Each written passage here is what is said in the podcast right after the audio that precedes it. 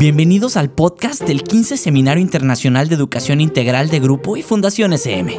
Un espacio de encuentro, reflexión y análisis sobre la educación para la ciudadanía global y los futuros de la educación. Es esencial aspirar a tener una transformación desde la educación, basada en los derechos humanos, la sostenibilidad, la paz y la interculturalidad.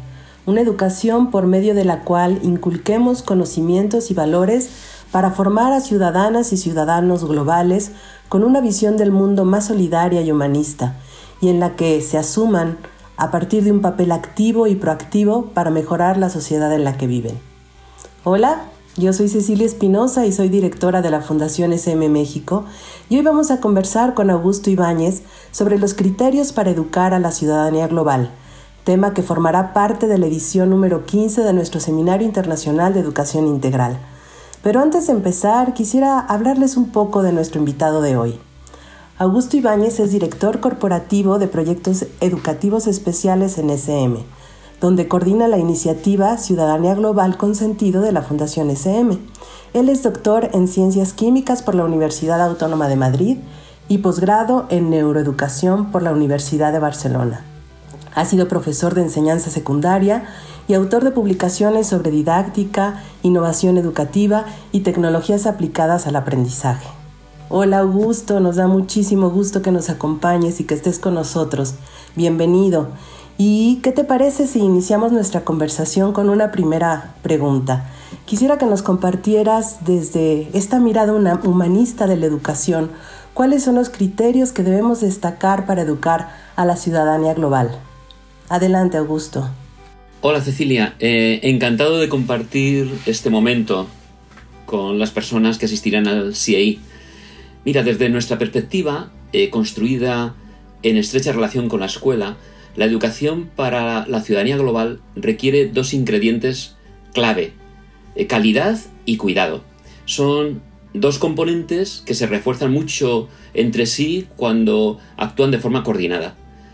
Si nos enfocáramos exclusivamente en la calidad, pues cumpliríamos a la perfección con las orientaciones que nos llegan de los grandes organismos internacionales, como eh, el Banco Mundial, eh, la Organización Mundial de Comercio, la OCDE, etc., que generalmente vienen impregnadas de cierto carácter economicista, como denuncia, por cierto, el filósofo Nucci Ordine. Pero si nos fijáramos solo en el cuidado, podríamos caer en un enfoque eh, un tanto asistencial insuficiente para desarrollar algunas capacidades necesarias para abordar los retos del futuro. Por eso, la clave es una combinación de calidad dentro del cuidado, es decir, desarrollar las competencias globales en el marco de una ética del cuidado que articule todos los procesos diversos que se dan en la escuela. Eh, y esto con el objetivo de alcanzar tres metas para nuestro alumnado.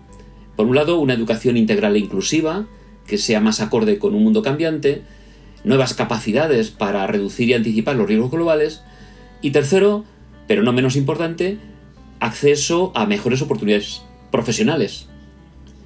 Lógicamente, esta educación para global es un objetivo ambicioso, pero muy necesario. Y si algo puede ponerlo en riesgo, es lo que Greta Thunberg llama el bla bla bla. Es decir, los discursos retóricos y buenistas que no van acompañados de, buenas acciones, de acciones significativas. Por eso, para educar ciudadanos y ciudadanas globales, es imprescindible llevar este enfoque a la práctica, a través de acciones pequeñas pero relevantes, que deben ser evaluadas y ajustadas paso a paso. Hay tres criterios básicos que pueden ayudarnos. El primero es no dejar a nadie atrás, porque de nada sirve una educación global que vaya dirigida solo a los más capaces. Todo el mundo cuenta y todo el mundo merece tener éxito. El segundo, que he comentado antes, es articular los saberes y las competencias globales desde la ética del cuidado, que debe recorrer transversalmente los procesos de enseñanza, de aprendizaje y de relación educativa. Y el tercero es desarrollar en el alumnado y en el equipo docente una clara orientación a la acción, porque los humanos no cambiamos nuestros comportamientos porque nos convenzan, sino a través de la práctica. Y la ciudadanía global no se puede enseñar ni aprender sin ejercerla. Se construye a través de una pedagogía de la participación y de la adquisición de saberes prácticos que reclama la nueva realidad, eh, entre los que Victoria Camps eh, destaca el respeto a la dignidad del otro, la responsabilidad y la solidaridad. Augusto, eh, justo a partir de todo lo que nos estás comentando, eh, en el 15 Seminario Internacional de Educación Integral vamos a contar con la participación de tres especialistas, con Nuno Crato, Francisco Sariquie y, y Guillermo Cánovas y ellos van a hablar de algunos temas importantes, eh, por ejemplo, cómo asegurar lo esencial en el desarrollo de las competencias para una ciudadanía global y también vamos a dar un, importante lugar al tema de las competencias digitales, pero con responsabilidad para formar ciudadanos digitales y también de la importancia de la colaboración a distancia a partir de lo que hemos vivido en los dos últimos años a partir de la pandemia.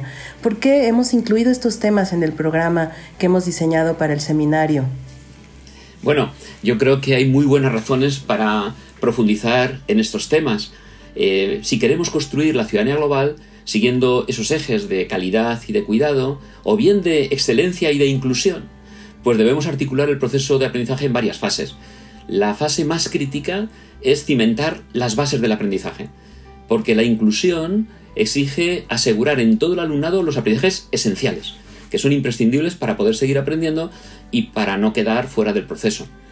Eh, en este sentido, César Cole recuerda que hay que cuidar aquellos conocimientos asociados con los ámbitos de alfabetización que reclama nuestra sociedad actual. Eh, por ejemplo, alfabetización, alfabetización en cultura letrada, en cultura científica, en cultura de la globalización y, por supuesto, en cultura digital. En este sentido, pues es necesario desarrollar en todo el alumnado, en todo, eh, habilidades y competencias digitales que les permitan hacer un uso crítico y responsable de la tecnología sin ser manipulados por ella. Una vez que, eh, que se han adquirido esas alfabetizaciones básicas, la siguiente fase requiere construir saberes y competencias que permitan comprender críticamente la realidad. Y esas competencias se desarrollan mediante prácticas de ciudadanía global, que trabajan destrezas personales y virtudes cívicas y democráticas. Y por último, la tercera fase pretende transferir lo aprendido a la mejora del contexto, de la realidad. Y la realidad es interdisciplinar, pero para intervenir en ella hace falta una base de conocimientos muy sólida. Eh, por ejemplo, eh, Crato, que has comentado, sostiene que la interdisciplinariedad es muy importante, pero Cuanto más estructurado sea el conocimiento del alumnado, mejor podrá establecer conexiones y actuar sobre la realidad. En todo ese proceso, las tecnologías juegan un papel relevante, no como sustituto virtual de lo que ya hacíamos presencialmente, sino como aceleradoras del aprendizaje, para hacer lo que sin ellas no sería posible. Esa es la forma inteligente de usar las tecnologías. Eh, por ejemplo, tecnologías para investigar y para comprender el entorno, y saber distinguir lo verdadero de lo manipulado, para crear nuevos conocimientos y tecnologías para actuar colaborativamente en la mejora de la sociedad. Eso es educar para la ciudadanía global.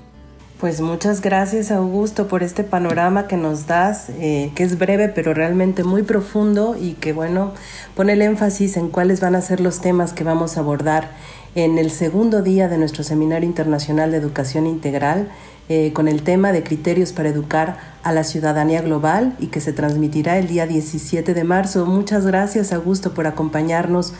Y bueno, pues simplemente recordarles que eh, consulten la página de nuestro seminario, que estén muy atentos y pues nos esperamos y los esperamos en nuestro próximo episodio de eh, podcast del 15 CI. Muchísimas gracias y hasta la próxima. Este fue un podcast producido por Grupo SM. No olvides inscribirte al seminario para que no te pierdas de ninguna de nuestras actividades. Realízalo en nuestro sitio web seminariointernacional.com.mx y nos vemos pronto.